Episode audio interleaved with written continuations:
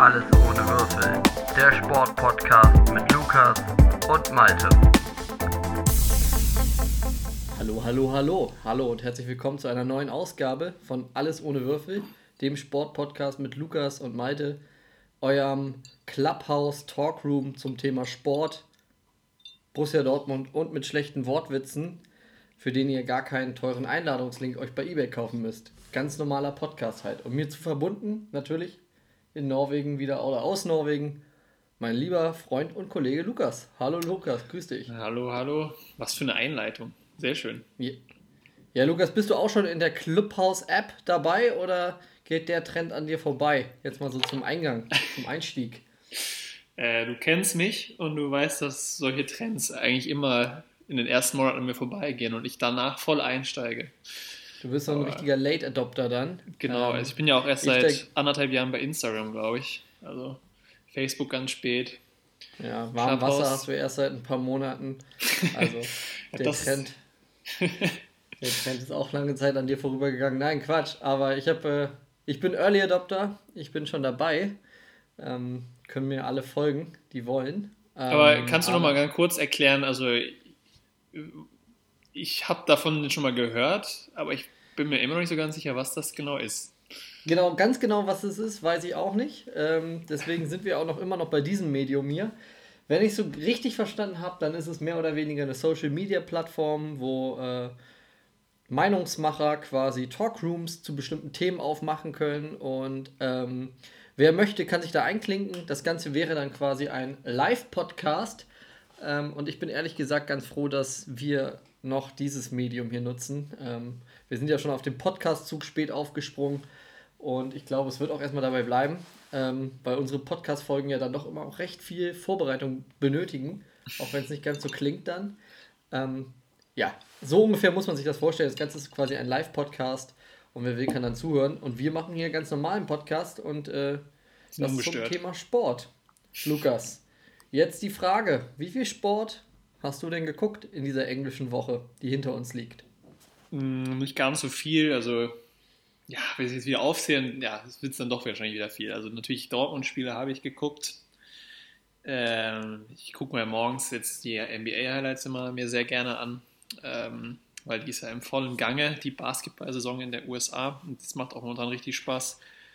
Äh, ein bisschen American Football am Wochenende, ein bisschen die Packers geschaut.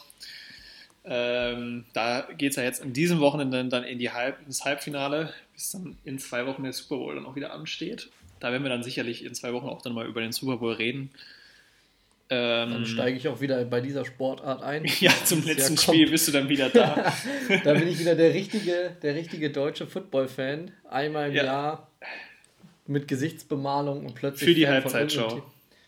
Kann ich mir noch Merchandise bestellen? Kommt das noch pünktlich an? Äh, welches Trikot wird man dieses Jahr da brauchen? Also, ich bin dann wieder voll am Start. Ja, weiß nicht, sonst äh, ja, nicht so viel. Äh, ich hatte ja schon mal gesagt, mit Handball ist hier schwierig.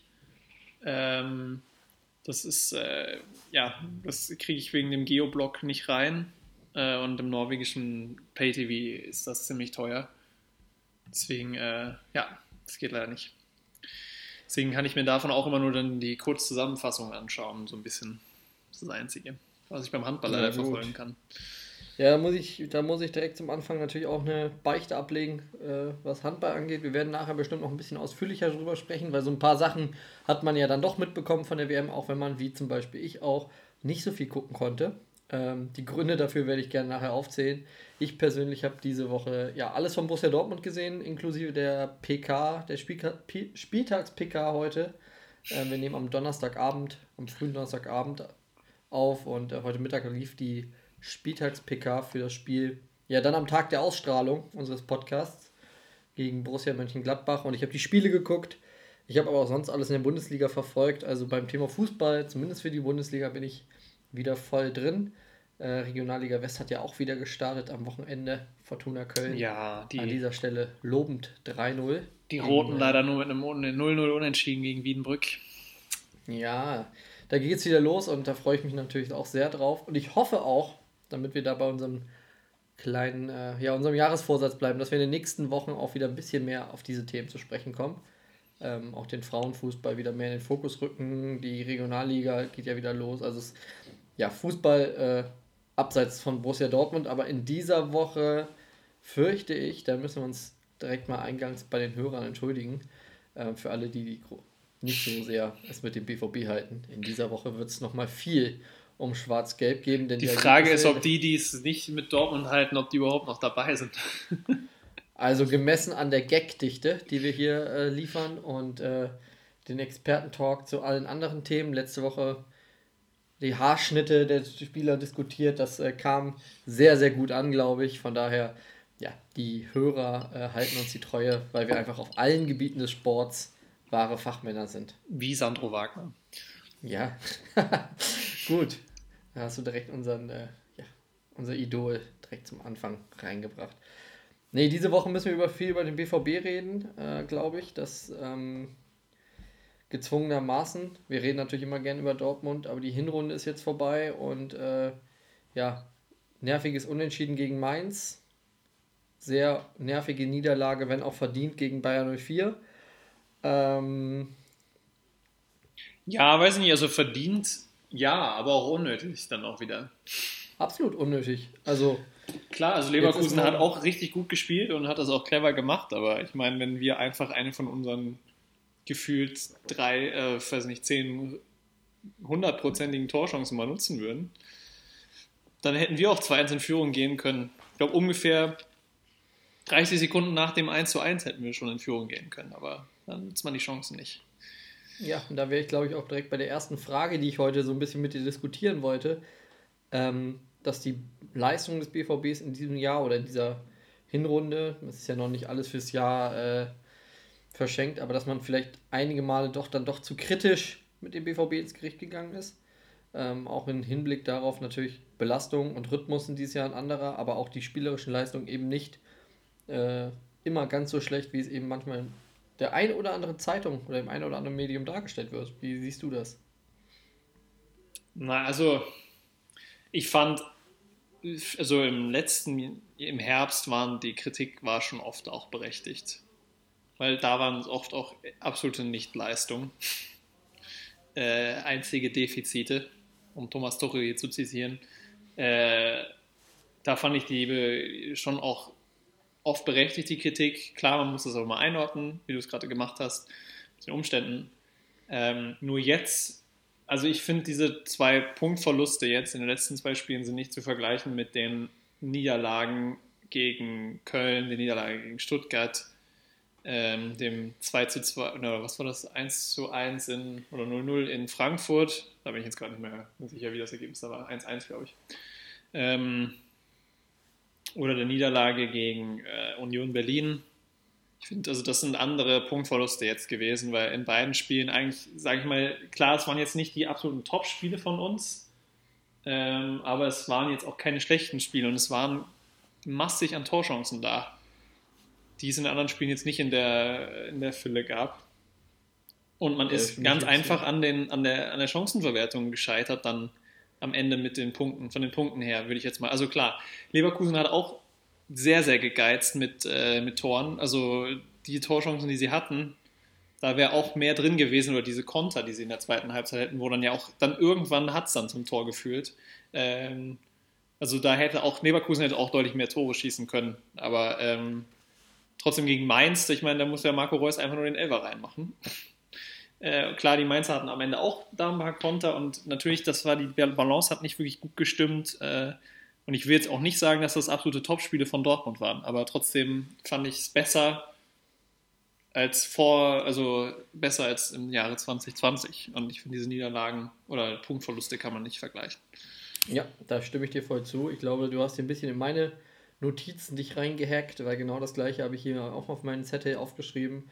Ähm, wenn man das jetzt mal vergleicht, du hast das Stuttgart-Spiel genannt, wo man wirklich über 90 Minuten äh, mit Ausnahme dieses äh, wunderschönen Tors von ähm, Gio Reyna, äh, ja. das mal rausklammert, aber das war ja auch wirklich nur ein Moment, wo wirklich mal alles gepasst hat. Ansonsten waren das 90 Minuten Grottenkick, dazu noch einige Spiele, äh, das Augsburg-Spiel, wo wirklich auch wenig zusammenging und man dann auch am Ende ja vollkommen, vollkommen verdient verloren hat. Ähm, und wo man auch mal das Gefühl hatte, ja, die Niederlage geht absolut in Ordnung, weil der Mannschaft nichts eingefallen ist, muss ich sagen. Spiel gegen Mainz, ich habe es geguckt, erste Halbzeit, ich war eigentlich schon fast angetan von der Mannschaft. Mich hat es nur geärgert, dass dann, wie gesagt, der Ball nicht reinging. Ähm, das hat sich dann am Ende ja auch gerecht. Dann kam noch der Elfer von Marco Reus, der Vergebene. Ich glaube, hätte man früher aufs 1-0 gestellt, hätte man das Spiel sicher gewonnen. Ähm, also war meiner Meinung nach in weiten Teilen ein richtig gutes Spiel. Einziges Manko da, Chancenverwertung. Ähm, bei Leverkusen-Spiel sehe ich es ein bisschen anders. Da war das äh, Manko ein bisschen die Körpersprache von einigen Spielern, nicht von allen. Also äh, ja, das ist noch natürlich ein Punkt, über den man jetzt reden muss, ja. Ja, da wollte ich auch auf jeden Fall gleich mit dir drüber reden wollen. Ähm, aber einige Spieler haben mich im Leverkusen-Spiel auch wirklich begeistert äh, und wurden dann von der Presse teilweise auch viel kritischer betrachtet, als äh, ich das im Gefühl hatte. Also man für mich, das, also da waren drei Spieler für mich auf dem Platz, die waren überragend, äh, gemessen am Rest der Mannschaft. Das war einmal Roman Bürki, der äh, ja ohne den wir, glaube ich, äh, deutlich mehr Gegentore kassiert hätten gegen Leverkusen. Also den einen oder anderen Ball da wirklich gut, gut rausgekratzt hat. Beim 1-0 war immer so ein bisschen die Frage, ja, war der 100% platziert, war der so hart, hätte man den halten können. Ähm, Am Ende war es ein Meter, ne? Aus einem Meter kommt jetzt, der Abschluss. Ich habe ja, ich habe jetzt noch kein äh, Torwarttrainerseminar besucht, deswegen weiß ich nicht, wie ich dich da, ähm, ja, wie ich das zu bewerten habe. Mutig äh, traue ich mir nicht zu. Ansonsten fand ich seine Leistung gut. Thomas fand ich am Spiel am Dienstag richtig, richtig stark. Delaney, ne? Der, Thomas Delaney. Ja, ja, oh ja, stimmt, wir haben noch einen anderen Thomas. Ich meine Thomas Delaney. äh, zum anderen Thomas kommen wir gleich. Und Julian Brandt, ja, nicht nur das Tor gemacht, sondern er hatte äh, meiner Meinung nach auch einfach, einfach mal wieder einen Tag, wo er auf dem ganzen Platz rumgelaufen ist, äh, Zweikämpfe gewonnen hat, Bälle erobert hat. Also den fand ich Fand ich im Vergleich zu vielen Spielen, die ich von ihm dieses Jahr gesehen habe, richtig, richtig gut. Ähm, ich glaube, wenn er, wenn andere Spieler sich ein bisschen mehr an diesen dreien orientiert hätten, ähm, und da spreche ich gar nicht davon, dass man mal einen schlechten Tag haben kann. Also ich glaube, Mats Hummels hatte einfach einen schlechten Tag am Dienstag. Ja, das war wirklich sehr, nicht sehr gut. Ne? Aber Grund, da hat er, würde ich ihm aber nicht vorwerfen, dass er, dass er, äh, ja, dass er fehlende, eine fehlende Einstellung, eine fehlende Mentalität hat. Also ich glaube, jeder, der ihn, der ihn kennt und ihn verfolgt, der weiß, dass er immer eigentlich alles für den Sieg tut. Es kann einfach nur mal passieren, dass man auch einen schlechten Tag erwischt. Nichtsdestotrotz hatte er sich meiner Meinung nach nicht hängen lassen, wie eben einige andere. Und da würde ich eben auf so Spieler wie Rafa Guerrero oder auch Jaden Sancho zu sprechen kommen, die äh, ja gern mal unnötige Bälle im vorderen Drittel verloren haben. Und gerade dann Rafa, der äh, ohne Frage einer der besten Fußballer ist, die wir so in der Mannschaft haben, aber einfach sich hin und wieder und gerade am Dienstag hängen lassen hat und dann eben auch äh, vorne stehen blieb. Also das ist dann für mich sowas. Ja, das kann ich nicht so richtig verstehen. Und ich glaube, Edin Terzic hat das ja auch nach, der, äh, nach dem Spiel in der PK deutlich kritisiert, dass da eben diese Mentalitätsfrage wurde ja angedeutet und ich glaube, ja, da sind wir wieder. das Spiel. Da sind wir wieder ja, beim Thema Mentalität, ja, ja. ja. Es ist, es ist die Mentalitätsfrage, die muss man Hassthema in Dortmund. Es ist immer unangenehm. Also ich glaube, äh, keiner möchte sich, lässt sich gerne vorwerfen, dass er äh, eine mangelnde Einstellung auf den Platz bringt. Ähm, oder ja auch in weiten anderen Bereichen, aber manchmal muss man sich das eben auch eingestehen, dass man sagt, okay, irgendwie habe ich es nicht geschafft, die 100% zu bringen. Ähm, bei einem Mannschaftssport wie Fußball ist das dann eben fatal, weil wenn ein, zwei Steine da wackeln, dann ähm, kann das so ein ganzes, ganzes Konstrukt äh, ins Wanken bringen. Und ich glaube, ich werfe jetzt erstmal 5 Euro ins Phrasenschwein, aber ich glaube, ähm, ja, das war so. Also wenn alle äh, ein bisschen motivierter gewesen wären, Leverkusen war definitiv auch zu schlagen. Und Mainz, äh, da war einfach auch ein bisschen Pech im Spiel, vor allen Dingen in der ersten Halbzeit. Ja, also ich fand dann ganz schlimm halt die Auswechslung von Jaden. Sancho. Ähm, also wie er sich da benommen hat. Das, ich frage mich halt jetzt, warum. Also, das musst du ganz kurz einordnen, weil ich habe es, glaube ich, dann anders gesehen als du. Ähm, er hat sich ein bisschen geärgert. Das habe ich aus meiner Sicht so gesehen. Das finde ich aber vollkommen legitim, weil er hat auch nicht sein bestes Spiel gemacht. Also wenn er sich ärgert über sich selbst. Ja, aber ich glaube, also es war eher, für mich sah es mehr aus, also ich habe es interpretiert als aufregend, dass er ausgewechselt wird, weil er hat auch Rainer nicht wirklich abgeklatscht. Äh, und ich bin mir auch nicht wirklich sicher, ob er, also das war noch nicht mehr so ganz zu sehen, ob er äh, dem Trainer dann auch abgeklatscht hat. Und also ich weiß also, nicht, also für mich wirkt das auf jeden Fall nicht gut und ähm, ja, keine Ahnung. Aber vielleicht habe ich, gesehen, das, vielleicht hab ich das auch falsch. direkt in Empfang genommen hat ähm, und ja, ihn ein bisschen direkt beruhigt hat. Ja, genau, das wird, ja, da hat er vielleicht dann auch noch Schlimmeres quasi verhindert, aber also das war also meine Interpretation der Situation, aber klar, das kann natürlich auch Fehlinterpretation gewesen sein, aber ja, generell frage ich mich, wie das dann jetzt sein kann. Man kommt irgendwie ersten zwei Spiele, auch schon diese Schicksalsspiele so ausgeschrieben von den Medien und auch wahrscheinlich intern auch schon Druck war da, auf jeden Fall. Direkte Konkurrenten, Wolfsburg, Leipzig macht ordentliche Spiele, gegen Leipzig überragendes Spiel in der zweiten Halbzeit, äh, gewinnt die Dinger. Und dann hast du ein bisschen Pech gegen Mainz, äh, und Mainz hat auch irgendwie schon, da haben wir auch noch gar nicht drüber gesprochen, aber diese Mainzer Mannschaft, wo man die Hälfte der Spieler irgendwie auch, die gar keine Stammspieler eigentlich, glaube ich, bei Mainz normalerweise sind, sondern auch irgendwie reinrotiert sind. Stefan Bell zum Beispiel. Äh, haben auch einfach ein überragendes Spiel gemacht. Äh, das hört sich jetzt mal so blöd an, aber das muss man auch einfach sagen, dass die defensiv, das war überragend, wie leidenschaftlich die da gespielt haben. Ja, wobei da muss ich auch ganz kurz, also leidenschaftlich ja, aber äh, für ein überragendes, da muss man so viel, die haben schon viele Chancen gegen uns zugelassen. Ähm, ja gut, aber also mit der, mit der Truppe Abseits gegen uns und bei Chancen, also mit der Truppe gegen uns Chancen zuzulassen, das ist ja normal. Aber also ich fand, das war nicht schlecht. Also es war nicht, dass sie jetzt da, also die, naja, ich fand auf jeden Fall, dass äh, das Dortmund-Spiel, das Spiel an sich ja nicht schlimm war sondern das ist ein Unentschieden, das ist halt dämlich, dass es passiert ist, vor allem weil man den Elfmeter nicht reingehauen hat. Äh, auf jeden Fall, und dann kommst du nach Leverkusen und dann ist da so in der Hälfte der Mannschaft irgendwie so ein, ja, so ein kompletter Spannungsabfall irgendwie gewesen. Äh, wir haben jetzt auch noch gar nicht über unseren Rechtsverteidiger, unseren Lieblingsspieler geredet. Der hat für mich auch wieder kein gutes Bild abgegeben. Äh, ja, ja, hat auch eine, selber eine Riesenchance gehabt. Man eine Riesenchance gehabt, wo er den Ball irgendwie übers Tor ballert. Ähm, aus zwei Metern. Hintenrum beim Gegentor beim 2-1, das ist, glaube ich, schon so mit sein Fehler auch dann da gewesen. Klar. Definitiv. Konter zu verteidigen ist auch Teamwork, aber man muss entscheidende Zweikämpfe gewinnen. Ähm, naja, es war für mich jetzt schwer zu erklären und jetzt hat man wieder das Gefühl, wir sind wieder in der absoluten Vollkrise drin. Ne? Äh, ja, und da würde ich jetzt eben genau anknüpfen wollen. Zum einen an natürlich das Gefühl, äh, Vollkrise, ja oder nein. Also erstmal die Hinrunde zu bewerten, ist, glaube ich, heute so ein bisschen unsere Aufgabe. Nach 17 Spielen, jetzt geht es ja am Tag der Ausschreibung, also am Freitagabend direkt gegen Gladbach weiter mit dem äh, ersten Spiel der Rückrunde. Und du hast es angesprochen, Thomas Delane, äh, Thomas Meunier ähm, auf der rechten Seite war nicht gut. Ich, für mich war Rafa auf der linken Seite katastrophal, also beide Außenverteidiger. Ähm, sind so ein bisschen der Kritikpunkt.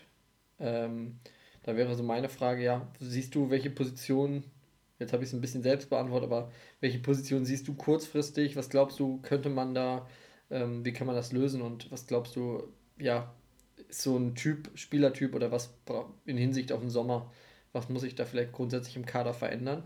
Also du meinst Transfers?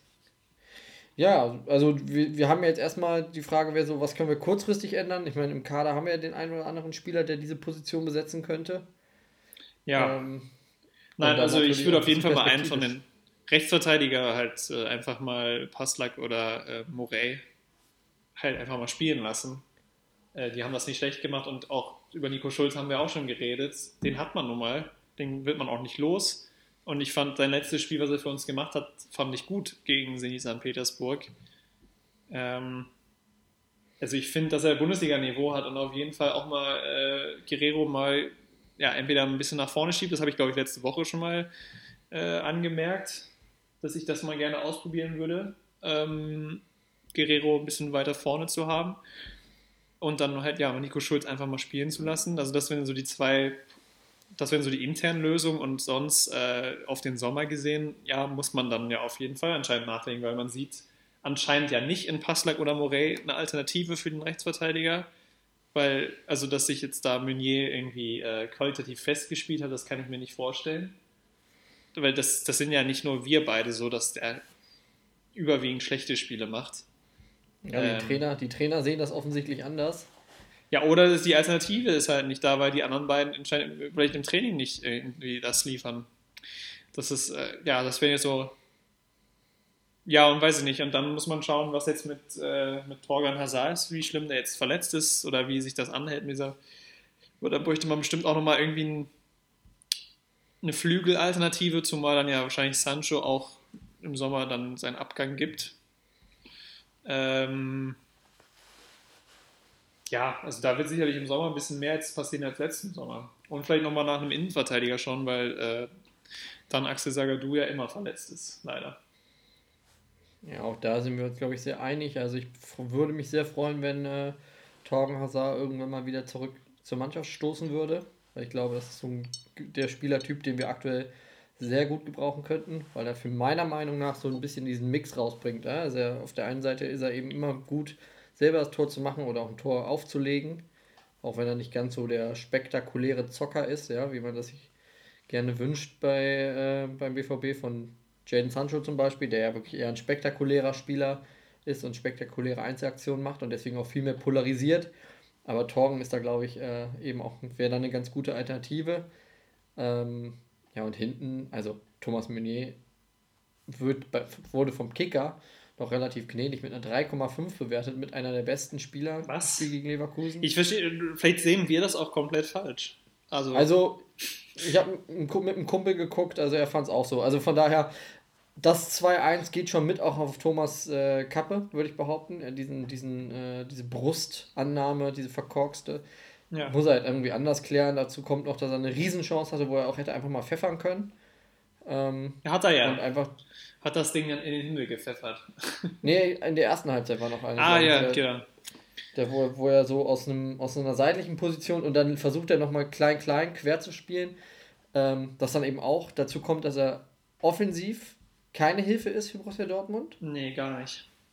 Und äh, auf der anderen Seite mit Rafa, der ist halt defensiv keine Hilfe, so richtig. Also ähm, beim 2-1 steht er halt, wenn man sich das ganze Feld anguckt in der Situation, steht er eben sehr weit vorne. Also ähm, hat ein oder zweimal, nee, mehrfach hat er den Ball vorne verloren, was kein Vorwurf ist, das kann immer passieren, im vorderen Drittel den Ball zu verlieren. Ähm, Gerade gegen eine Mannschaft, die ja auch weiß, wie man zu verteidigen hat mit Leverkusen, aber du darfst halt nicht stehen bleiben. Als Verteidiger, du verlässt deine Position und bleibst dann stehen. Normalerweise hätte man den auch auswechseln dürfen oder auch müssen. Da ist so ein bisschen die Frage. Ähm, und da bin ich sehr gespannt, wie sie es gegen Gladbach lösen, ob, ob es personelle Wechsel gibt. Ähm, meiner Meinung nach müsste es die geben. Ja, Emre Can wird auf jeden Fall wieder spielen, nehme ich mal an. Thomas Delaney fällt aber aus, wegen Gelbsperre. Das heißt, äh, ja. da auf der Doppel-6 äh, wird es wieder Probleme geben. Äh, Jude Bellingham, äh, es war nicht sein bestes Spiel gegen Leverkusen, weil er phasenweise sehr unauffällig war. Ähm, und auf der linken Seite, ja, meiner Meinung nach, aber das ist eben, das sehen die Trainer vielleicht auch anders. Wenn du fünf Wechsel hast, darfst du auch davon Gebrauch machen. Edin Terzic hat das in der Pressekonferenz heute auch nochmal äh, zur Debatte gestellt, dass er, auch wenn er fünf Wechsel hat, nicht fünf Wechsel nicht mal fünf wechseln muss. Also wenn sie wechseln, dann nur, weil sie davon, weil sie es weil es für nötig halten. Ähm, ich hätte es für nötig gehalten, Rafa Guerrero irgendwann rauszunehmen ähm, und dann eben einen anderen linken Verteidiger zu bringen. Auch in Hinsicht darauf, dass er einfach sehr, sehr viel spielt und andere eben sehr, sehr wenig. Aber na gut, man kann sich ändern. Das Spiel gegen Leverkusen, äh, grundsätzlich muss ich sagen, kann man natürlich auch gegen Leverkusen verlieren. Das darf man nicht vergessen, aber es ist natürlich super ärgerlich, weil man äh, die Punkte sehr gut gebrauchen könnte. Was glaubst du sonst? Ja. Also meiner was, was glaubst du, wird so im Sommer, ich meine, da wird sich ein bisschen was ändern müssen wahrscheinlich. Ähm, du hast angesprochen, Jadon Sancho könnte so ein Verkaufskandidat sein. Bei Erling Holland gibt es spektakuläre Gerüchte, aber was glaubst du, ist so ein. Hast du irgendeinen Spieler auf dem Zettel, wo du sagst, oh, der würde gut zum BVB passen? Uff, nee, irgendwie gerade noch nicht so ganz. Äh, weil irgendwie die Jungs, die man sich so vorstellt, die sind mittlerweile irgendwie auch schon aus unserer Reichweite wieder raus von Dortmund. Ähm, ich finde ja, Matze Ginter ist ein richtig guter Spieler. Schade. Also der wäre was für Dortmund. Ja. Ah, also ich habe so das Gefühl, seitdem, könnte. wir hatten mal eine richtig gute Dichte an Innenverteidigern und die ist dann spätestens seitdem man dann Diallo abgegeben hat ohne Not, ähm, hat man da immer Probleme, weil immer irgendwie, also Sagadu halt konstant verletzt ist. Ähm, oder wenn er fit ist, dann einer von den anderen beiden verletzt ist. Also, ja, irgendwie Ich hat habe die man. Woche keine Antwort von dir bekommen, Lukas. Da ganz kurz muss ich einhaken. Sokrates ist bei, bei Arsenal plötzlich so. äh, Vertrag aufgelöst. Ja, Könnte der Papa nochmal helfen?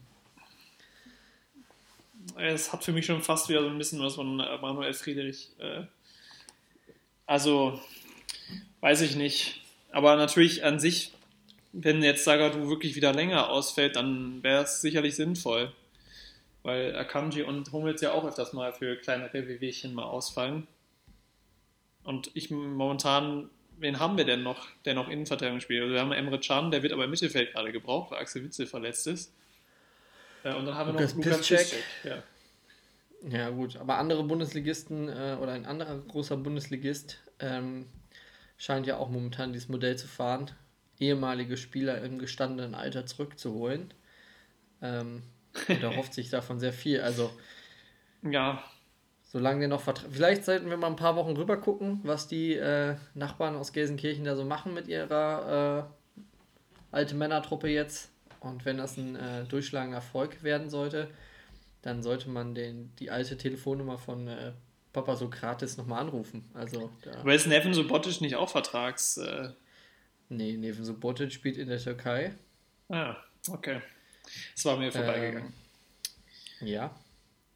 Der spielt noch, der ist noch aktiv und äh, den würde ich sogar aber noch lieber zurück beim BVB haben. Auch weil er einfach ein Mentalitätsspieler ist. Und absolut geiler Typ. Ja, also das ist, das ist ja keine Frage. Einfach einer der ja, besten Spieler jetzt nicht qualitativ aus qualitativer Sicht, sondern einfach aus Fansicht der letzten 20 Jahre beim BVB. Absolute Legende.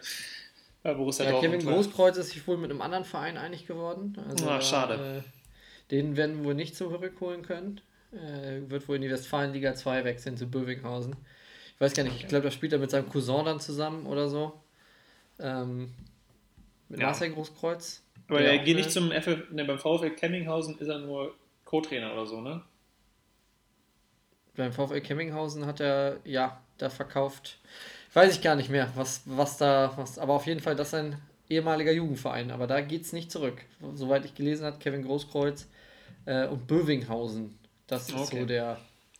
ja, Naja, also ich finde, es ist noch ein bisschen früh, irgendwie über neue Spieler bei Borussia Dortmund zu reden. Ähm, ja, ich finde, äh, ich sehe, halt einen Spieler, den man vielleicht schon im Sommer hätte holen können sollen. Äh, der hat aber Milan den sich unter den Nagel gerissen. Äh, auch Norweger. Äh, Jens Petter Hauge heißt er. Flügelflitzer äh, vom norwegischen Meister. Bude im Sommer nach, oder im Herbst eher, nach äh, Mailand gewechselt und ist da mittlerweile jetzt auch schon ja, mehr oder weniger zum Stammspieler geworden, auch aufgrund von, von Verletzungen. Aber der Mann wirbelt da auf dem linken Flügel ordentlich was auf. Das kann ich auch sagen, also ich habe in den letzten Wochen auch öfters mal beim AC Milan reingeschaut. Highlights schaue ich eigentlich auch nach jedem Spiel.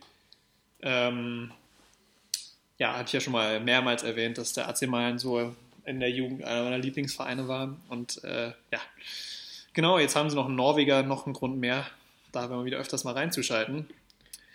Und da hat man leider auch die Chance verpasst. Ich glaube, der würde uns auch nicht, äh, der würde uns auch gut tun. Der so ein Typ, Jaden Sancho, äh, ja, von den Flügelflitzern haben wir momentan gerade wieder nicht so viele. Aber wir haben nur einen Stürmer beim BVB. Da, das ist noch vielleicht so der, die neueste Meldung, vielleicht seit heute. Äh, Steffen Tigges hat seinen ersten Profivertrag bei Borussia Dortmund unterschrieben. Wurde bis Das finde ich richtig 2024. Ja, finde ich auch richtig gut. Äh, vor allen Dingen, wenn man sich jetzt mal so unsere letzten Wochen die Folgen anhört, ähm, was so die Tipps für die Ergebnisse angeht. Da waren wir, lagen wir oft sehr weit daneben. Äh, vor allen Dingen ich, Lukas. Deswegen bist du mir im Tippspiel auch äh, auf die Pelle gerückt. Ja. Und äh, mit Steffen Tigges, den ich hier seit gefühlt Mitte Oktober, ja. Monat, ja, Mitte, also, also wann ich den angepriesen habe, den Jungen, Wann warst du Ähm, nochmal da? Du hast, ihn, noch- hast, du hast ihn noch gesehen, oder? Beim Spiel? Ich habe den, das war noch das letzte Spiel, wo man äh, ins Stadion gehen konnte. Bei Fortuna gegen äh, Borussia Dortmund U23. Da habe ich Steffen Tigges noch live gesehen. Und ich glaube, seit seitdem, dem Moment Ja, seitdem. habe ich äh, in die Steffen Tigges Aktien investiert und ähm, ja, so ein bisschen kann ich damit wieder meinen Ruf Ja, also ich meine, als Experten retten. Wir haben auch am Anfang der Saison gesagt, dass der Spieler to watch äh, Gio Reyna ist. Und ich glaube, da lagen wir jetzt auch nicht falsch mit. Aber das war jetzt auch keine, keine Meinung, mit der wir so exklusiv standen. Also Weiß ich nicht, für einen Spieler, der immer nur von der Bank gekommen ist in der Rückrunde und irgendwie 17 Jahre gut. Wollen wir nicht weiter darüber reden? Wollen wir vielleicht weitergehen im Thema? Jetzt haben wir ja schon eine halbe Stunde über Dortmund geredet. Ja, ich würde auch Ähm. jetzt äh, einfach dann noch ganz schnell die Bundesliga ein bisschen abhaken, weil auch da habe ich ja einen Spieler, haben wir letzte Woche, äh, habe ich über meine Kickbase-Truppe geredet. Ähm, und dass ich ja mit Matthew Hoppy von, oder Hoppe äh, von Schalke 04 auch da sehr gut investiert habe. ja, Matthew Hoppe trifft und trifft und trifft. Richtig. Machen wieder. Er steigt auch bei mir im Kickbase-Wert. Ähm, aber Alles jetzt hat man richtig gemacht. Genau, aber für die geht's, für die Schalker geht es am Wochenende zu den Bayern. Äh, und die Bayern sind das einzige Team diese Saison, was weniger, wenigstens einigermaßen die Form hält. Zumindest in der Bundesliga. Darüber würde ich jetzt gerne mit dir reden. Ja, Wahnsinn, ne? Ja, aber du hattest, du hattest das, glaube ich, das hast du, glaube ich, richtig prophezeit, oder? Als wir vor zwei Wochen über den Schalke-Sieg geredet haben. Oder vor einer, ja, do- ja letzte Woche. Da hast du ja, gesagt, dass es auch wieder, dass es wieder bergab gehen kann. Also ich hatte das tatsächlich nicht gedacht, dass es jetzt so in die Hose geht wieder. Ja, dann bleiben wir erstmal bei Schalke. Ja, ich habe ich hab am, ich hab auch so ein bisschen kurz, oder jeder hat ja so ein bisschen kurz gedacht nach dem 4-0 gegen Hoffenheim, dass sich da jetzt was entwickelt, dass Christian Groß die Mannschaft irgendwie so eingestellt hat, dass die Mannschaft Fußball spielen kann.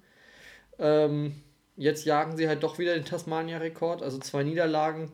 Gut, gegen Frankfurt würde ich jetzt mal sagen, kann Schalke 04 auch verlieren in dieser Saison. ja, Frankfurt aber das war ja auch schlecht. Also es war ja auch Ah. kein gutes Spiel.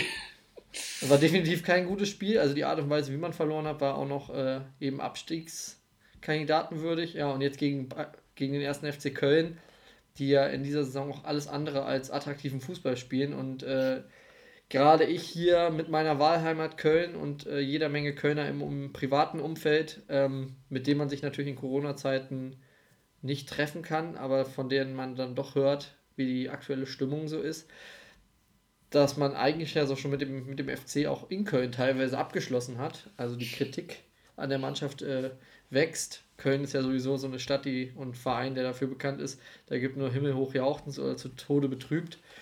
Ähm, zuletzt war das eher Galgenhumor von den Kölner Fans hier, zumindest von denen, die ich kenne. Aber der Sieg gegen Schalke könnte da jetzt auch nochmal was entfacht haben. Und Schalke, ja, schlechteste äh, Hinrunde der Vereinshistorie und Jetzt sind es sieben Punkte auf einen Relegationsplatz. Also das ist schon sehr erschreckend. Ja, und zumal also Köln, das ist natürlich auch extra bitter. Also Köln, Ja, acht Punkte sogar. Köln hatte eine absolut schlechte Phase vorher und das ist ein direkter Konkurrent. Ja, und dann verlierst du da im letzten, in der letzten Minute.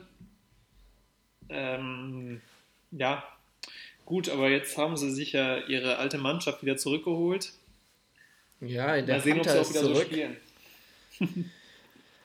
also ich weiß nicht, ich habe Klaas-Jan Hundeler jetzt ähm, natürlich nicht immer verfolgen können in der Zeit, wo er bei Ajax Amsterdam spielt, aber der gespielt hat, der Mann ist ja jetzt aber auch schon ja, 37, 38 Jahre alt. Ähm, ich glaube, ich habe es letzte Woche schon an, erwähnt, dass das jetzt nicht unbedingt ein Zukunftsmodell ist, dieser Stürmer.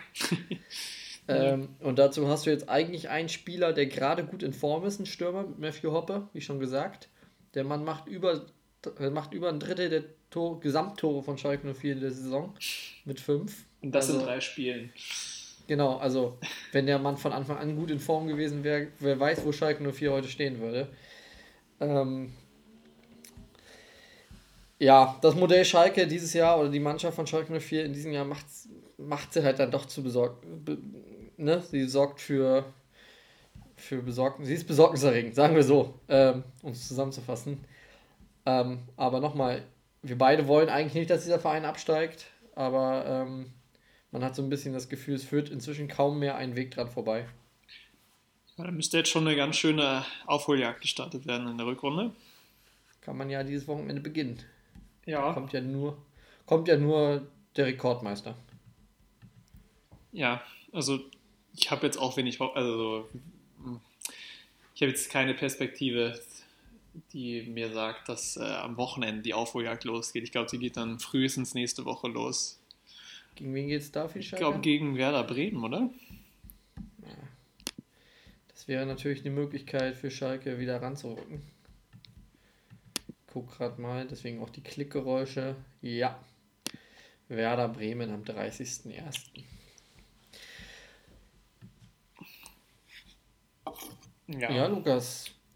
Das bleibt also die Bundesliga an diesem Wochenende. Ich fand die Spiele relativ, äh, mir ist da nichts besonders ins Auge gefallen. Weiß ich, man kann Ähm, vielleicht noch sagen, Luka, Luka Jovic, ne? Ist wieder da. Und er hat auch direkt getroffen. Genau. Also hat direkt einen äh, Traumeinstand gebracht. Das ist dann, glaube ich, der Unterschied zwischen Schalke und, äh, Frankfurt. Ne? Die Schalker holen halt, holen halt einen Spieler zurück, äh, der nicht nur auch noch ein bisschen eine Zukunftsperspektive mitbringt, sondern auch einer, der einfach direkt hilft. Und bei Klaas-Jan Hünteler, der hat gegen den FC noch nicht im Kader gestanden äh, und konnte dementsprechend auch nicht direkt helfen. Ich freue mich persönlich sehr. Luka Jovic, ich fand ihn schon damals ultra geil äh, bei Eintracht Frankfurt. Ähm, immer so ein Stürmer gewesen, gegen den du, den du eigentlich nicht gerne gegen dich gesehen hast. Und äh, wenn er den Frankfurtern hilft, ähm, ja, freue ich mich für Eintracht Frankfurt. Aber die dürfen sich, darf auch nicht zu sehr helfen. Also wäre schon gut, wenn er, wenn er, wenn Frankfurt am Ende der Saison trotzdem hinter Borussia Dortmund steht. Also, Also das hoffen wir natürlich alle. Also, also Ja, aus Dortmunder vielleicht Sicht, nicht. Nein, die Frankfurter, das hoffen wir aus unserer Sicht natürlich. Also ja, das wäre schon.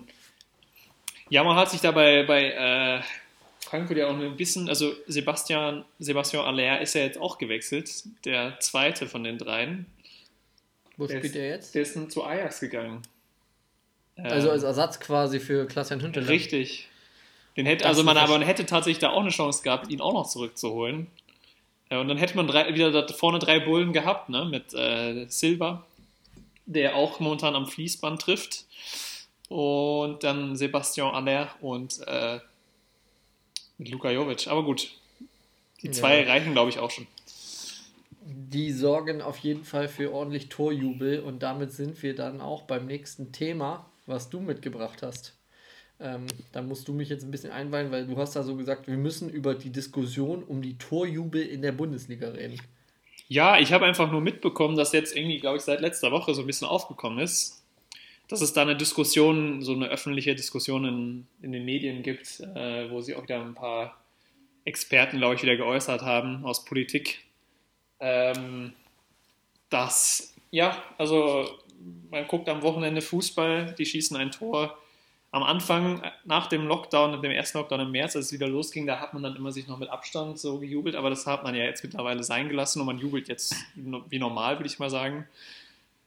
Man umarmt sich, man klatscht sich ab, hat Körperkontakt, äh, genau, und da wurde die Frage aufgegriffen, ob das okay ist. Weil, ähm, ja, wir alle, gerade in Deutschland, in Norwegen, wir sind gerade in mehr oder weniger Lockdown-Situationen. Ähm, ja, und dann guckt man Fußball äh, und dann werden da quasi diese Regeln dann nicht mehr befolgt. Und ob das gerade so in Bezug auf Kinder, ob das okay ist. Und da wollte ich einfach mal fragen, wie äh, also, und das glaube ich ist auch noch gerade aufgekommen, weil jetzt in der Premier League nämlich jetzt auch wieder das, also diese Regel quasi erneuert worden ist. Und da darf jetzt auch nicht mehr gejubelt werden. Auch weil die, so- ja, vor zwei Wochen haben wir darüber geredet, ähm, da so große Corona-Ausbrüche waren äh, in der Liga. Deswegen wollte ich einfach mal fragen, wie du zu dieser Diskussion stehst. Findest du das in Ordnung, dass die jubeln? Ja, ich finde das ein ganz schwieriges Thema. Ähm, da muss man, glaube ich, immer sagen, so was, was bringt es mir, wenn man es denen auch noch verbietet? Also ich habe nichts mehr äh, dadurch, dass andere was weniger dürfen. Also ähm, wenn die sich da nach dem Tor umarmen äh, oder eben nicht mehr um, also wenn sie sich nicht mehr umarmen, dann ist mir auch nicht geholfen. Dann darf ich immer noch nicht mich mit Freunden treffen und ähm, die dürfen das, die dürfen ihrer, ihrem Job nachgehen, die haben eben das Privileg, diesen aus meiner Sicht einen der geilsten Berufe der Welt. Es äh, gibt auch Leute, die werden mir da widersprechen, die dürfen den halt ausüben, ähm, die sind getestet. Das Risiko dementsprechend ist, glaube ich, dann auch, wenn sich zwei Getestete umarmen, und beide sind negativ. Also wenn sich zwei ohne Infektion umarmen, dann ist danach niemand infiziert. Also so habe ich das bis jetzt verstanden, aber ich bin kein Virologe. Ich glaube, so ist es. Ähm, bei denen ist es halt nachweislich so, dass sie nicht infiziert sind. Das ist eben der Unterschied zu allen anderen, die draußen rumlaufen. Das heißt, es macht schon, es macht schon Sinn, dass man sich in der Öffentlichkeit nicht mit anderen Leuten umarmt, auf einem, äh, in einem sterilen, sicheren, getesteten Umfeld. Ähm, das jemanden zu verbieten, fände ich ein bisschen ja, abwegig.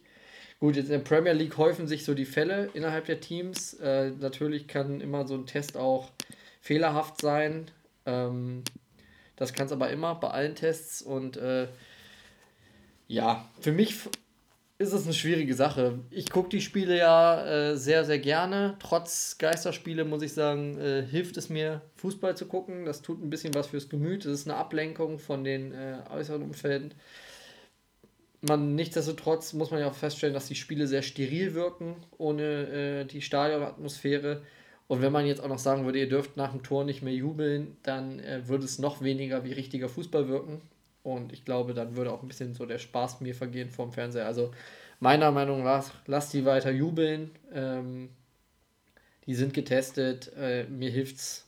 Mir hilft es mehr, wenn die jubeln dürfen und so ein bisschen das Gefühl vermitteln, dass es da um, um Sport geht. Und äh, das ist auch, glaube ich, nur menschlich, dass man sich nach dem Tor auch bejubelt. Also alles andere finde ich einfach Quatsch. Ja. Ich finde es auch äh, ja, eine blöde Diskussion. Weil, äh, also ich ja, sehe das eigentlich genauso wie du.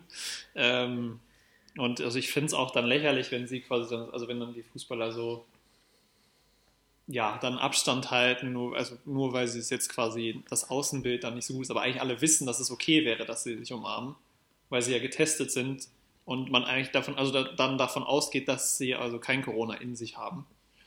Äh, dann finde ich es halt irgendwie, ähm, ja, bescheuert, wenn man dann quasi nur aus sozialen Gründen äh, quasi dann das nicht macht. Ähm, ja, also deswegen, ich finde diese Diskussion auch hin, auch bescheuert.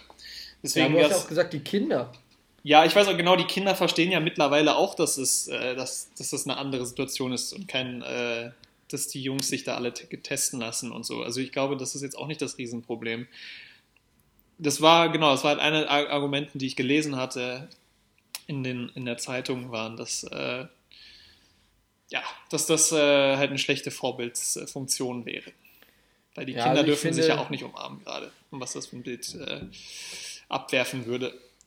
Naja, ich weiß nicht, ob die Kinder sich nicht umarmen dürfen. Die Kitas hier in Deutschland haben ja nach wie vor offen, ähm, wenn auch beschränkt in weniger Stundenzahl. Also auch da kommen kleine Kinder miteinander in Kontakt. Die umarmen sich auch, glaube ich, weiterhin, weil du es den ganz Kleinen nicht erklären kannst.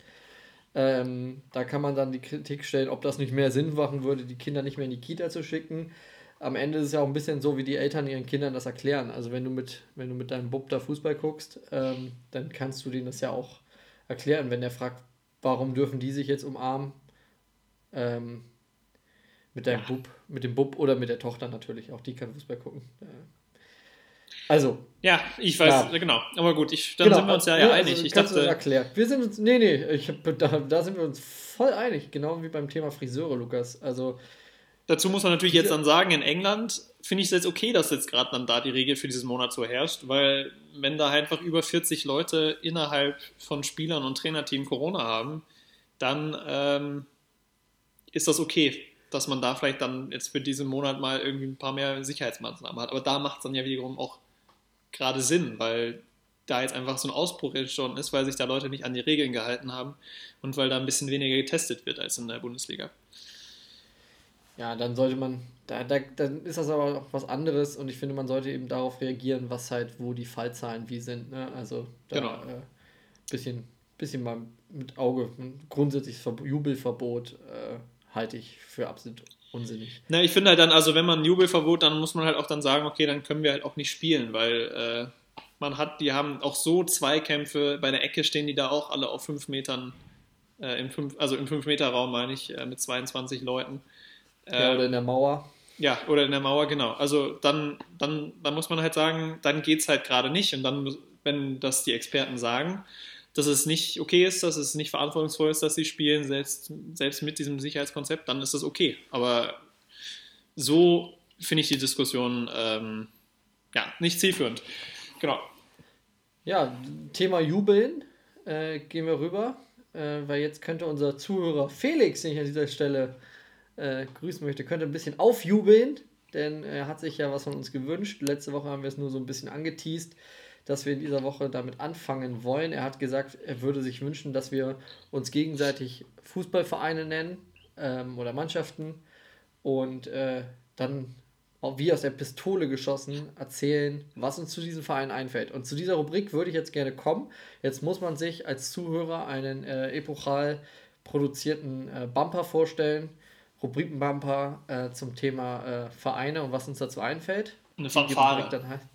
Ja, Zum Beispiel, ähm, wie genau das ablaufen wird. Also, wir werden uns jetzt gegenseitig Vereine nennen und der andere muss dann sagen, was ihm dazu einfällt. Und dann sagt der andere so: Ah, okay, äh, das und das gefällt mir äh, oder das fällt mir dazu ein. Und äh, ja, das ist die Rubrik, um sie mal ganz kurz runterzubrechen. Du hast es verstanden, ich habe es verstanden, äh, die Hörer haben es verstanden, der Felix hat es sich gewünscht und dann würde ich sagen, legen wir einfach los und du darfst mir deinen ersten Verein nennen, von dem du von mir hören willst, was mir dazu einfällt. Okay, äh, wir gehen nach Frankreich. Olympique Lyon.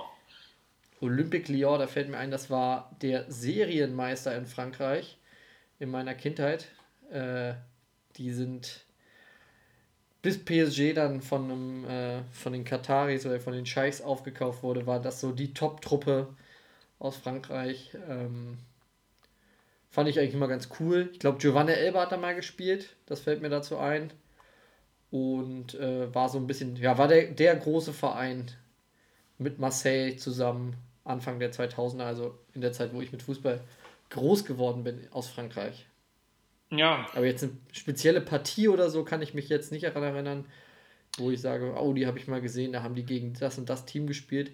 Ich glaube, die waren mal äh, des Öfteren in der gleichen äh, Gruppe, Champions League Gruppe wie Bayern München. ja, also äh, bei Lyon, also da wäre ich jetzt auch drauf gekommen. Also als erstes fällt mir da halt Jorginho ein, der, der Brasilianer, der die Freistöße immer irgendwie aus 30 Metern irgendwie gefühlt ins Tor genagelt hat.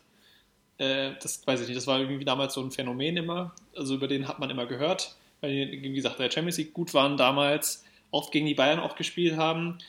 Äh, und was mir dann, genau, da fallen mir halt auch etliche irgendwie so Europa-Abende ein, die dann im Fernsehen liefen, Bayern gegen Lyon. Und natürlich das Halbfinale 2010, äh, wo Ribéry eine rote Karte sieht. Äh, ich glaube, Ivica Olic trifft. Ähm, Stimmt, das Spiel, ja. Ich glaube, Ivica Olic hat die im Alleingang, glaube ich, äh, sogar äh, geschlagen. Das war nämlich die Champions League-Saison von Ivica Olic für die Bayern. Äh, und da genau, im Halbfinale ging es gegen Lyon. Ich glaube, sie haben auch in der Saison auch in der Gruppenphase gegen Lyon gespielt.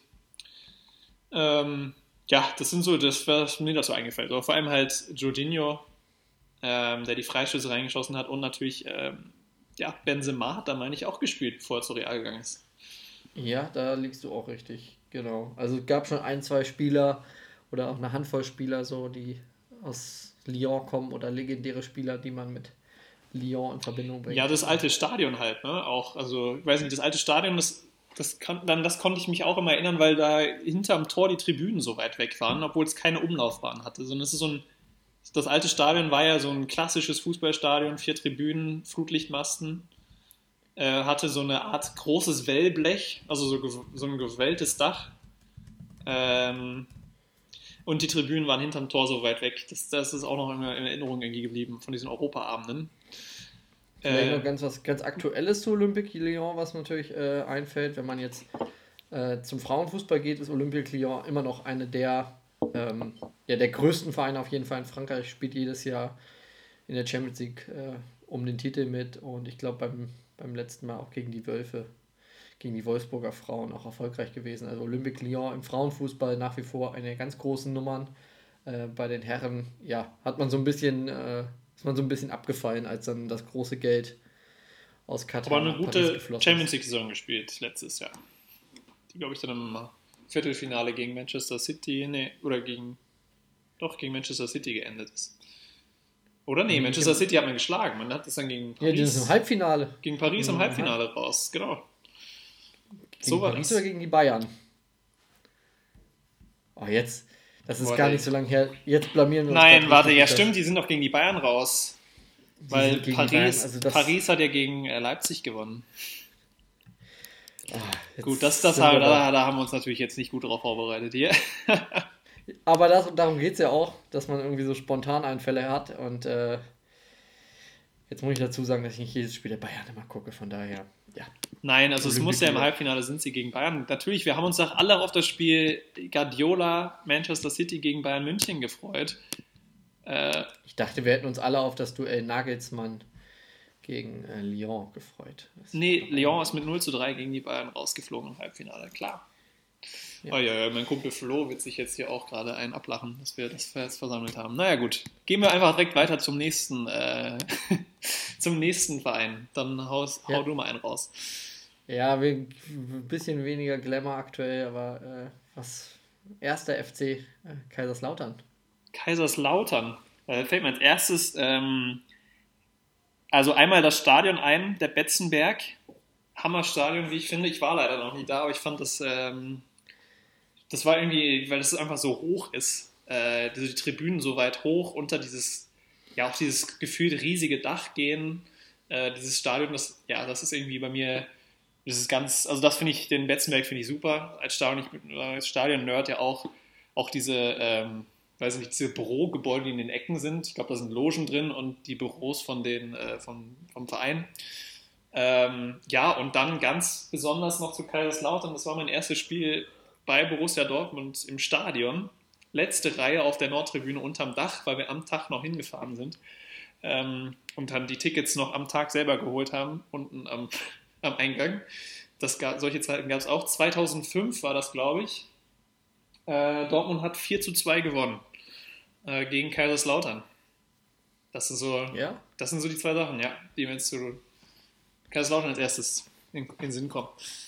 Also Kaiserslautern und deswegen habe ich den Verein genommen, ist für mich einfach einer der legendären Bundesliga-Vereine. Also es gibt so viele Geschichten. Ähm, legendär natürlich mit äh, Otto Rehagel als Aufsteiger Meister geworden. Ich glaube, das ist so eine Geschichte, die wird sich nie wieder wiederholen. Ähm, das ist einfach, wie Peter Bosch sagen würde, legendarisch. Dazu kommen noch einfach legendäre Spieler, die bei Kaiserslautern äh, zumindest entweder ihre Karriere begonnen haben oder eben dort mal im Laufe der Zeit gespielt haben. Ob das jetzt Ende der 90er mit Michael Ballack natürlich, ähm, Miro Klose. Miro Klose, äh, Carsten Janke hat da mal gespielt, Mario Basler hat da mal gespielt, äh, Tim Wiese hat da gespielt. Also jede Menge Spieler, die auch abseits des Platzes äh, ja einfach Kulttypen sind. Also deswegen ist für mich Kaiserslautern auch ein Kultverein. Der Betzenberg, du hast es gesagt, einfach ein das Fritz-Walter-Stadion, einfach ein legendäres Fußballstadion. Ähm, wo ich an dieser Stelle dir das Angebot machen würde, Lukas, wenn es irgendwann wieder möglich ist, du in Deutschland bist und ähm, ja, nach Kaiserslautern fahren und ein Spiel auf dem Betzenberg gucken. Ich glaube, das ist, sollte möglich sein. Tickets dafür gibt es, glaube ich, immer wieder. Ähm, Frage ist ja, welche Liga, ne? Dann. ja, aktuell ja in der, in der dritten Liga. Ähm, ich hoffe, Kaiserslautern äh, wird niemals pleite gehen und man, wir, wir werden noch die Chance bekommen, dort mal ein Spiel zu gucken. Also Kaiserslautern ist für mich einfach ein legendärer Club. Dazu noch, in den 2000ern haben sie ja immer noch äh, in der Bundesliga gespielt und hatten für mich immer, das fand ich als Kind prägend, deswegen ist das so ein Verein meiner Kindheit irgendwie. Zum einen fand ich das Logo cool, weil das so ein ganz klassisches Fußballverein-Logo ist. Das fand ich in der Bundesliga-Stecktabelle immer klasse. Und die Hat aber das Äh, Klassische oder das mit diesem Teufel dann an der Seite? nee, nee, das ganz klassische. Okay. Das ist einfach nur rot-weiß, erster FCK. Ja, okay. Äh, Ich glaube, es gab damals ja auch mal eine Zeit lang eins mit noch einem Teufel, der das, das Zeichen irgendwie in seinen Armen hält oder so. Wenn ich mich da richtig entsinne. Kann sein, aber ich meine das ganz klassische erste FCK-Logo. Und dazu kommt noch, dass die, und das fand ich als, als äh, Kind irgendwie cool, ähm, während alle noch in den 2000ern diese weiten Trikots hatten, hatte Kaiserslautern äh, Kappa als Ausstatter. Und Kappa hat ja auch äh, Immer die italienischen Nationalen. Die waren immer hauteng. Und das fand ich irgendwie mega cool. Und dazu kommen noch, ja, wie gesagt, einige Spieler, die bei Kaiserslautern gespielt haben und die mir bis heute einfach, da kannst du mir fragen, Äh, kannst du mir einen Namen nennen oder nenn mir mal einen Spieler aus der und der Saison. Also bei Kaiserslautern, irgendeiner fällt mir immer ein. Ähm, ja, da waren echt viele coole Spieler dabei, die man irgendwie übers Radio äh, bei WDR 2, bei der Konferenz Kaiserslautern, irgendeiner ist da immer im Gedächtnis hängen geblieben. Von daher fand ich Kaiserslautern mal ganz cool. Das zu Kaiserslautern. Ja, cool. Sollen wir noch zwei machen oder? Ja, jeder noch einen, würde ich sagen. Da sind wir gerade dabei. Dann äh, sage ich jetzt, äh, gehen wir nach Spanien zum FC Valencia. FC Valencia. Da muss ich sagen, fällt mir gar nicht so viel ein. Äh, tatsächlich. Habe ich nicht so eine. Ich verwechsel. Äh, das Logo sieht immer. Die hatten ja auch mal Bacardi, glaube ich, als Sponsor. Weil die mit der Fledermaus. Ja. Ich glaube sogar, dass Bacardi und Valencia irgendwas miteinander zu tun haben. Deswegen haben die diese Fledermaus im Logo. Kann mich jetzt aber auch brutal irren. Ähm, und ansonsten, Valencia ist für mich kein Verein, mit dem ich irgendwas so richtig assoziiere. Okay, so, auch keine Spieler, die da einfallen. So legendarische, legendarische Spieler. Legendarische Spieler, ja, da hat wahrscheinlich, also David Villa hat da mal gespielt, das weiß ich. Der natürlich ein ganz großer äh, internationaler Fußballstar wurde. Aber ich glaube, bei, bei den spanischen Vereinen ist immer so ein bisschen das Problem, ähnlich bei, wie bei italienischen Vereinen. Dadurch, dass natürlich in Spanien es so drei Clubs gibt, die eigentlich die Meisterschaft immer dominieren, ähm, fallen die anderen so hinten über. Da muss man sich schon sehr mit auseinandersetzen. Naja, aber das war ja Meinung, in den Nullerjahren waren es die drei Clubs waren Barcelona, Real und Valencia und nicht Atletico. Ja, da ging man in den Nullerjahren, da ging mein Blick aber noch nicht so sehr über den Tellerrand hinaus. Zweimal Champions League Finale Anfang der 2000er. Eins gegen die Bayern verloren. Stimmt, das stimmt, das ja, das das ist natürlich dieses Elf Elfmeterschießen äh, und bei, den, bei Valencia, ich glaube, Canizares hat im Tor gestanden. Mhm. Und äh, die Bayern haben, haben damit die Schmach gegen Manchester United haben sie damit wieder gut gemacht, indem sie gegen Valencia im Elverschießen. Ja, und äh, Olli Kahn wurde zum Titan, ne? so richtig. Also der Kahn, der Kahn wurde zum Titan. Das ist das Einzige, was mir zu, zu denen einfällt. Also Valencia, tut mir leid. Da nee, ist ja nicht schlimm. So. Also ich meine, deswegen machen wir das ja hier. Aber müssen ja nicht immer die, also die Verein, die üblichen Verdächtigen sein. Bei Valencia noch ein letzter Punkt noch. Das ist ganz witzig. In Valencia steht eine Ruine in der Stadt, oder eigentlich keine Ruine, sondern einfach, äh, man hat ein Stadion, eigentlich einen Neubau, äh, um das alte Mestalla-Stadion von Valencia abzulösen. Hat man ein richtig schönes Design auch, eine richtig moderne Arena wäre das geworden, auch in den Nullerjahren. Und dann ist irgendwie, ja, wahrscheinlich auch mit äh, im Zuge von Korruption und so, fehlte dann Geld und jetzt steht seitdem einfach in Valencia in der Stadt so ein riesiges Baukonstrukt. Es ist eigentlich auch mehr oder weniger fertig, das Stadion. Also es fehlt natürlich die ganze Innenausstattung, aber das Gerüst steht, die Tribünen wären fertig, man müsste nur Sitzschalen drauf machen. Es gibt noch kein Dach. Ähm, ja, aber ganz witzig. Und man spielt dann jetzt aber trotzdem halt immer noch in diesem alten, auch sehr als Fußball-Stadion-Nerd, äh, sehr geilem Stadion äh, in dem Mestalla. Ich hoffe, ich spreche das richtig aus. Ähm, aber das ist natürlich schon sehr alt und äh, runtergekommen. Und man wollte eigentlich schon längst umgezogen sein in eine moderne Arena. Ja. Gut, Lukas, ich habe einen Verein, weil du merkst schon, du hast hier so ein bisschen mehr Glamour reingebracht mit zwei inter internationalen Top-Vereinen. Ich hatte auch noch einen spanischen Verein mir aufgeschrieben, aber den spare ich mir für wann anders auf. Ähm, ich habe hier Energie Cottbus noch für dich. ja, Cottbus äh, irgendwie immer,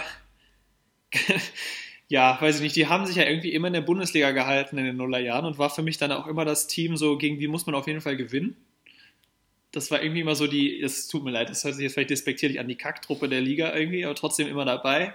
Äh, und natürlich dieser legendarische, legendarische, jetzt benutzen wir das hier Wort hier nur, äh, dieser legendäre Torwart, äh, der das, der Piplica, der, die Szene habe ich letztens noch gesehen, ich glaube vor irgendwie zwei Wochen, wie er diesen Ball ins eigene Tor köpft und man bis heute nicht weiß, was er dann da eigentlich versucht zu machen, weil also er einfach, er versucht ja auch nicht den Ball rauszuköpfen aus dem Tor, sondern er fällt einfach in sich zusammen, als der Ball auf seinen Kopf trifft. Ähm, das will ich immer mit Cottbus äh, in Verbindung bringen und natürlich das Stadion der Freundschaft, dieses kleine Stadion mit, dem, äh, mit der Umlaufbahn damals noch und den runden Kurven. Ähm, ja. Ich glaube, die hat es immer noch. Also Nee, das Stadion wurde mittlerweile, das hat man ein richtiges Stadion, also die Umlaufbahn entfernt Wie? und die Tribünen sind am. Ich fordere, ich fordere mit sofortiger Wirkung, dass man das äh, Stadion der Freundschaft wieder in seinen äh, ursprünglichen Zustand zurückbringt, weil damit verbinde ich Energie Cottbus auch ganz, ganz stark. Ähm, man muss es so sagen, die haben ja in den 2000er Jahren, wenn man sich den Kader anguckt, die haben kaum einen Spieler gehabt, der irgendwie ja, bleibenden Eindruck in der Bundesliga hinterlassen hat, außer Tomislav Piblitzer mit seinem äh, ja, mit seinem kuriosen Eigentor. Steffen Baumgart, Trainer von Paderborn, hat übrigens mit äh, Piblitzer zusammengespielt bei, bei Energie Cottbus. Das vielleicht noch als äh, kleine Randnotiz. Was mir immer einfällt, wenn mich jemand auf Energie Cottbus anspricht, sind zum einen die abgrundtief hässlichen Trikots. Tut mir leid. Die hatten immer so weiß-orange und so. Also so. Eigentlich war rot-weiß deren Vereinsfarbe, aber die hatten dann immer noch so Auswärtstrikots in so neon-orange sahen so ein bisschen aus wie die Müllabfuhr. Und äh, liebe Cottbus-Fans nicht böse verstehen, aber sie haben auch meistens so gespielt. Und ähm, kleiner witziger Fakt, äh, das wissen nicht alle, aber unsere Bundeskanzlerin Angela Merkel ist Ja. großer Energie Cottbus-Fan. Das, doch, Und das, das, fällt mir immer ein. das wäre mir jetzt auch noch, äh, ja. Die ist sogar Ehrenmitglied oder Ehrenpräsident, ich glaube Ehrenmitglied von Energie Cottbus und ähm, ja, hat dann irgendwann äh, diesen Ehrentitel oder die Ehrenmitgliedschaft verliehen bekommen und äh, Angela Merkel nicht nur Fan der deutschen Nationalmannschaft, nein, sie bejubelt auch die Spiele von Energie Cottbus und da fällt mir noch ein Pele Wollitz ist immer bei Cottbus noch so ein Thema, gerade so in den letzten Jahren. Also ganz früher war es ja äh, Eduard Geier, was ist das richtig? Ede Geier, Ja, der, der legendäre DDR-Trainer, äh, der bei Energie Cottbus lange Zeit auch Trainer war und dann Pele Wollitz auch mit Energie Cottbus, auch so ein Typ, den ich damit verbinde, der eher so ein Typ, ja, emotionaler Trainer ist. Typ Schreihals. Du, Typ Schreihals, ähm, mit dem ich mich persönlich irgendwie nie so richtig anfreunden könnte. Also als äh, neutraler Zuschauer. Aber wahrscheinlich ist das ein ganz, ganz sympathischer Typ. Ähm, ja, mit dem man auch gern mal ein Bier trinken könnte. Oder ja, wahrscheinlich ein super sympathischer Typ einfach. Will ich jetzt gar nicht, gar nicht weiter er- werten, aber an der Seitenlinie dann doch eher ein Schreihals ist. Ähm, ja, das war das. Ich hoffe, Felix, du hast es gehört. Du bleibst uns treu. Wir haben deine Rubrik hier mit aufgenommen und nächste Woche gibt es dann vielleicht neue Vereine. Wir müssen uns noch einen coolen Namen dafür ausdenken, dann für nächste Woche. Ja, Aber und vielleicht, wenn ich, wenn ich Zeit finde, einen Bumper bauen, aber den darf uns auch jemand zuschicken. Also, Felix, ne? Felix, du hörst jetzt zu, äh, du darfst das gerne für uns machen. ja, Ja, Lukas, wir sind wieder lang am Reden heute. Und äh, haben noch gar nicht die Tipps. Und wir müssen, glaube ich, noch mal ganz kurz auf die Handball-WM zu sprechen kommen. Zumindest in ein paar kurzen Sätzen, weil das zum einen habe ich ja eingangs erwähnt und du hast auch schon erwähnt, so viel haben wir noch gar nicht geguckt. Gleichermaßen haben wir aber auch beide einen Athleten schon jetzt in unser Herz aufgenommen, glaube ich. ja, du musst mir nur noch mal den Namen sagen. Also ich habe davon auch jetzt schon Bilder gesehen und finde das auch, ja, schon Hammer. Aber ich, den Namen habe ich, äh, und Kong, für den Kongo spielt dann. Das habe ich auch Genau, noch im also ist es ein äh, Athlet, der für den Kongo tätig ist. Jetzt muss ich ganz kurz, weil der Name ist für mich jetzt nicht ganz so leicht auszusprechen. Ähm, Mwumbi heißt er mit Nachnamen. Okay. Gauthier, ich glaube, ich glaube, es ist, man spricht es so aus, Gauthier Mwumbi äh, ist Handballer für die Auswahl des Kongos, die jetzt noch im President's Cup mitspielen, ähm, diesem Trostturnier bei der WM. Cup der Verlierer wird ihn Karl-Heinz Rummenigge nennen. Oder Uli Hoeneß. Ja, Cup der Luschen. Äh, das wird ihm nicht gerecht, äh, aber er ist einfach, ja, vielleicht, er ist von der Statur jetzt nicht, man würde jetzt nicht behaupten, dass er ein, äh, ein Leistungssportler ist, weil er ja dann doch eher eine, wie kann man es nett ausdrücken? Naja, gut, also in der, in der NFL gibt es solche Typen ja auch. Okay, also er ist jetzt, okay, ist also ein- er, Ja, ein O-Liner, ne? Jemand, der in der von, O-Line der, spielt. von der Statur eher ein American Football Spieler, äh, ich will jetzt nicht Wuchtbrumme sagen, ähm, aber er, von, also er ist eine Erscheinung und äh, meiner Meinung nach, ja, er ist ja auch Play, Player of the Match geworden im letzten Spiel gegen Bahrain. Ähm, leider hat es die Mannschaft vom Kongo nicht geschafft, sich für, fürs Weiterkommen zu qualifizieren. Aber der hat so ein bisschen meine, äh, oder er hat definitiv meine Sympathien gewonnen, weil er, ähm, ich glaube, ein ganz gutes Vorbild sein kann für viele, viele äh, Kinder da draußen, ähm, dass man auch, wenn man nicht gärtenschlank ist, dass man trotzdem ein richtig guter Leistungssportler werden kann.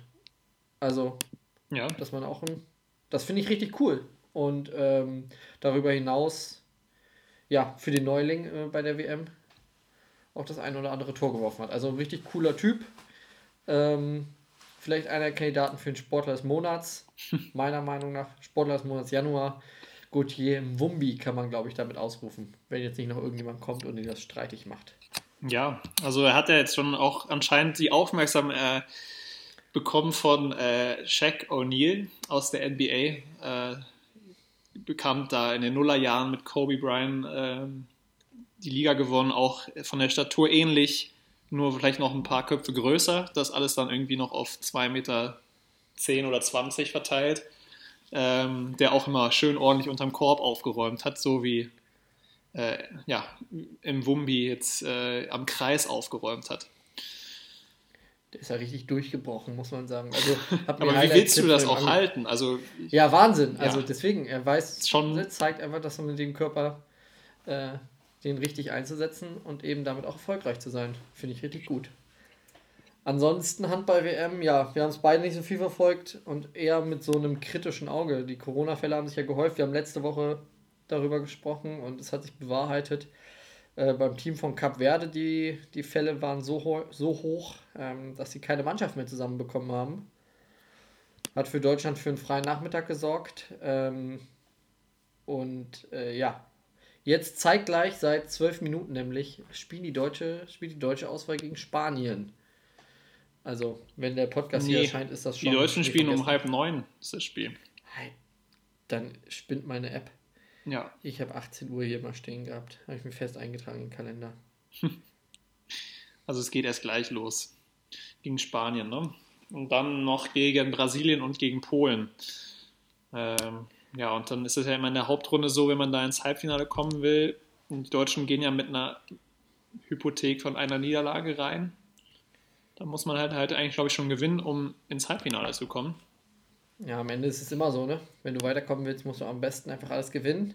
Nicht viel rechnen, immer gewinnen, dann kommst du auch weiter. Ja, Das ist mein Tipp fürs deutsche Team. Also jetzt gar nicht so viel rechnen. Einfach die Siege eintüten. ja. Aber das wird man dann Und wir- sehen, wie weit es geht. Und wir drücken die Daumen. Ja. Ja, sonst habe ich Ja. jetzt gar nicht, auch gar nicht, leider gar nicht so viel mehr zum Handball. Leider ich auch nicht. Ich hoffe, dass wir dann, äh, wenn es Anfang Februar mit, den, mit dem ersten Grand Slam im Tennis losgeht, dass wir da ein bisschen mehr dabei sind. Ähm, dass wir da auch ein bisschen mehr gucken. Aber ja, wie gesagt, für die Wochen, nächsten Wochen will ich auch ein bisschen, dass wir, dass der BVB so gut spielt, dass wir weniger über Dortmund reden müssen, nicht so kritisch sein müssen. Dann haben wir auch Ja, mehr oder Zeit so schlecht, dass wir auch überhaupt keine Lust mehr haben, darüber zu sprechen. Ich glaube, dann vergeht mir auch die Lust, grundsätzlich über Sport zu reden. Worauf ich auf jeden Fall große Lust habe, Lukas, ist äh, im Tippspiel äh, wieder meine Führung auszubauen. Ja, ich glaube, du hast jetzt irgendwie seit, seit vier Wochen keinen Spiel. Nee, seit dem zwölften Spieltag hast du keinen Spieltag mehr gewonnen und trotzdem führst du noch mit einem Punkt, weil ich davor die zwei Spieltage so, ja, unterirdisch schlecht getippt habe. Aber Weil ich so grandios tippen konnte. ich habe jetzt hier eine Streak von äh, fünf Spieltagen schon. ja, äh, die am Streak Laufen. gilt es zu brechen. Diesmal breche ich sie. 18. Spieltag, Rückrundenauftakt. Äh, drei Spiele, ne? Wollen wir wieder tippen, öffentlich. Alle anderen Spiele tippen wir wie immer im Geheimen und dann bei Anpfiff sehen wir dann, dass wir die meisten Spiele doch ziemlich ähnlich tippen. Ja, das stimmt auch wieder. Aber halt nicht ganz ähnlich, sonst würde ich, ja. Lass uns das schnell machen, Ja, damit wir, äh, damit wir die Zuhörer auch nicht zu lange, zu lange okay. mit unserem Gefasel langweilen. Also mein erstes Spiel, was ich gerne getippt hätte, und es ist direkt das Auftaktspiel Gladbach-Dortmund. Weil wir so viel über Dortmund geredet haben, ähm, müssen wir jetzt auch über das Dortmund-Spiel in Gladbach. Ich hatte sehr viel Sorge, dass du das fragst. Weil ich habe hier gerade noch einen Tipp drinstehen, den ich eigentlich nicht tippen möchte, weil das gegen meine Prinzipien geht. Ich tippe eigentlich nie gegen Dortmund. weil ich auch will, dass sie gewinnen und dass ich mich dann nicht am Ende über eine Niederlage dann irgendwie so ein bisschen noch freue, weil ich dann dafür Punkte mitnehme. Aber mein Gefühl sagt mir, dass wir gegen Gladbach verlieren mit 2 zu 1. Perfekt, weil dann gehen wir weit auseinander. Ich glaube, die Mannschaft zeigt eine Reaktion. Ähm, ich glaube, dass wir vorne vorm Tor endlich mal wieder Treffsicherheit beweisen und dass wir wie am ersten Spieltag äh, der Saison auch die Rückrunde mit einem Sieg beginnen und zwar auch mit 3 zu 1. Okay. Dann würde ich gerne äh, das ja, vom Papier her nach dem Dortmund-Spiel wahrscheinlich Topspiel Leverkusen gegen Wolfsburg. Äh, das, das ist das bessere Spiel, wenn man die Tabellenplätze nimmt. Ja, Leverkusen gegen Wolfsburg würde ich gerne von dir. Ach nee, jetzt muss ich ja anfangen. Ja. Ähm, ja, okay. Also Leverkusen gegen Wolfsburg. Nee, Quatsch. Nee, ich muss anfangen. Ja, stimmt, doch. Du, ja, klar, du musst anfangen. Ja, ich muss anfangen. So wollen es die Statuten des Tippspiels. Ähm, ich glaube, Leverkusen, Wolfsburg, die Leverkusen haben gegen uns gewonnen. Das äh, eine Schwalbe macht noch keinen Sommer. Das heißt, äh, Leverkusens Tiefphase in der Liga, die ja vor dem Dortmund-Spiel war, ist noch nicht ganz vorbei. Also die können nicht jetzt eine Serie starten. Wolfsburg ist dazu gut drauf. Ähm, ich glaube, das gibt ein Unentschieden, torreich 2 zu 2, weil beide Mannschaften eben auch anfällig sind. Äh, das können die Leverkusener auch gegen Wolfsburg nicht ganz abstellen. Wolfsburg ist aber auch nicht 100% äh, stabil, können also auch nicht keinen Dreier einfahren, meiner Meinung nach. Deswegen 2-2. Ja, super. Ähm, ich glaube nämlich, Leverkusen hat viele Kräfte gelassen gegen Dortmund. Äh, weil es war, es ging hin und her. Das ganze Spiel, das ist auch mein Grund, warum Dortmund verliert, äh, weil es einfach sehr, sehr anstrengend war, das äh, Spiel, glaube ich. Äh, und Wolfsburg ist einfach, die sind stabil, die sind gut drauf. Die hatten auch gegen Dortmund sahen sie nicht schlecht aus zum Auftakt des neuen Jahres. Äh, gewinnen 1 zu 0 gegen Leverkusen. Okay, das dritte Spiel, Lukas, das habe ich jetzt wieder in der Hand und deswegen, wir müssen über die Krisenhärter reden ah, dem Big City Club. Wir haben diese Saison auch schon häufiger über Hertha geredet, ähm, als uns das eigentlich lieb ist. Ähm, und bei Hertha ist ja so momentan ja, Bruno Labbadia arg in der Kritik. Dazu kommt noch, dass jetzt äh, wohl ein Fanprotest stattfinden wird, der auch genehmigt wurde, trotz Corona. Also da gibt es eine Fan-Demo gegen Hertha. Ähm, Hertha ist momentan das heißeste Eisen der Liga. Ähm, aber mehr so im negativen Sinne.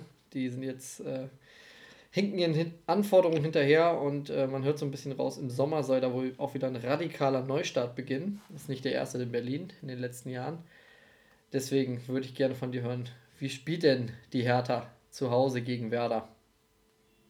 Und Werder ist ja auch dein Team to watch eigentlich dieses Jahr, ne? Da sind wir auch ein bisschen ja, gekommen. Die Hertha, ähm, gleich letztes Spiel von Bruno Labbadia, äh, 2-0 für Bremen. Bremer okay. sind, äh, ja, haben letzte Woche, glaube ich, ja auch schon gewonnen. Die Bremer sind gut drauf. Und die Hertha ist ja. absolut schlecht drauf. Das ist vielleicht noch der viel, äh, ja, der noch größere Grund für meinen Tipp. 18:30, also ein Flutlichtspiel im Olympiastadion und ich gebe jetzt nicht nur ein Ergebnis aus, sondern ich sage dir auch ganz genau, wie es verlaufen wird. Äh, zum Glück gibt es keine Punkte gegen mich, wenn es nicht zutrifft. Aber ich glaube, Hertha verliert zu Hause gegen Werder 1 zu 2. Ähm, es sieht lange Zeit danach aus, als würde Hertha zumindest einen Punkt holen gegen Bremen. Aber dann macht Bremen in den letzten fünf Minuten noch das 2-1 und äh, schickt damit Bruno Labbadia zum Arbeitsamt in Berlin. Ähm, da muss er sich dann erstmal wieder arbeitssuchend melden und Hertha sucht einen neuen Trainer ab, ab Montag wird auch meiner Meinung nach das letzte Spiel sein für Bruno Labbadia, was ich jetzt, äh, was ich sehr schade finde, weil ich finde Bruno Labbadia eigentlich einen guten Trainer. Schade, dass es mit der Hertha nicht zu klappen scheint. Bisschen verwunderlich auch. Da können wir nächste Woche drüber reden, dann sind wir klüger. Ähm, ich glaube, damit können wir es für diese Woche belassen, Lukas. Ich möchte an dieser Stelle nur noch mal alle dazu auffordern, folgt uns bei Instagram, bei Twitter, schreibt uns Hörerpost, damit der Lukas sich freut. Ja. Das war bitte. ja so dein Wunsch für dieses Jahr, dass wir viel, viel Hörerpost bekommen. Ähm, und ja, bei, ihr könnt uns abonnieren. Ihr braucht, wie gesagt, keinen Einladungslink. Das ist das Schöne an Podcast. Ähm, es ist nicht ganz so exklusiv. Wir sind für alle zugänglich bei allen Plattformen, die es ja gibt. Und deswegen, wenn und ihr, egal wo ihr uns hört. Wir sind werbefrei. Werbefrei. Und wir werden es auch erstmal bleiben, das verspreche ich hiermit. ähm, gezwungenermaßen bleiben wir werbefrei. Ähm, wenn Sie allerdings Werbung schalten wollen, wir sind auch dafür offen, wenn die Kohle, wenn die Kohle stimmt.